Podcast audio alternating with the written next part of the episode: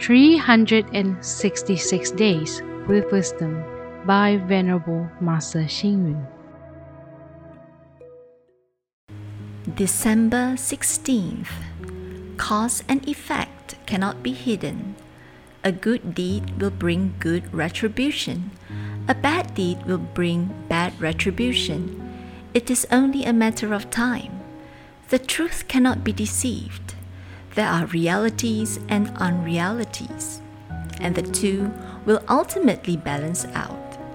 If you plant melons, you harvest melons, and if you plant beans, you harvest beans. The operation of cause and effect is obvious and clear. Yet, there are people who do not understand the law of cause and effect. This is the reason why some people who harm and act with evil intention enjoy a wealthy life and are famous. But some kind and virtuous people are in poverty and suffering.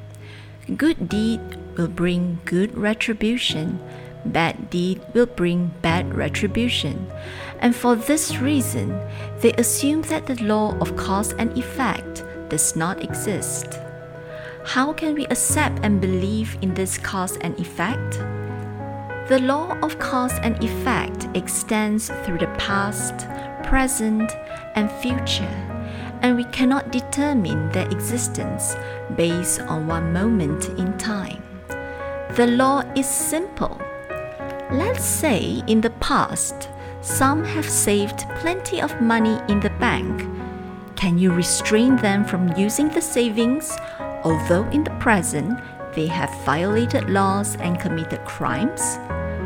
If in the past some were heavily in debt, are they not required to repay the debt although in the present they are kind and righteous? In cause and effect, retribution can be in just one life, a future life, and many lives. In cause and effect, there is retribution, but this depends on when the bad causes and good causes ripen. Cause and effect are equivalent to cause and condition, effect and retribution. Cause is primary and condition is secondary. Together, they produce effects. For example, in the growing process of a tree, the seed itself will determine the sourness or sweetness and size of the fruit. However, the quality of soil, water, fertilizer, air, sunlight, and other conditions in the growing process will also affect the quality of fruit.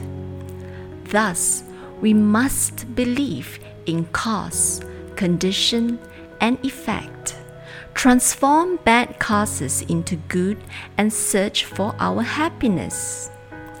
Read, reflect, and act. The law of cause and effect has retribution. Retribution will be generated subject to the ripening of the evil causes and the good causes planted. Please tune in, same time tomorrow as we meet on air.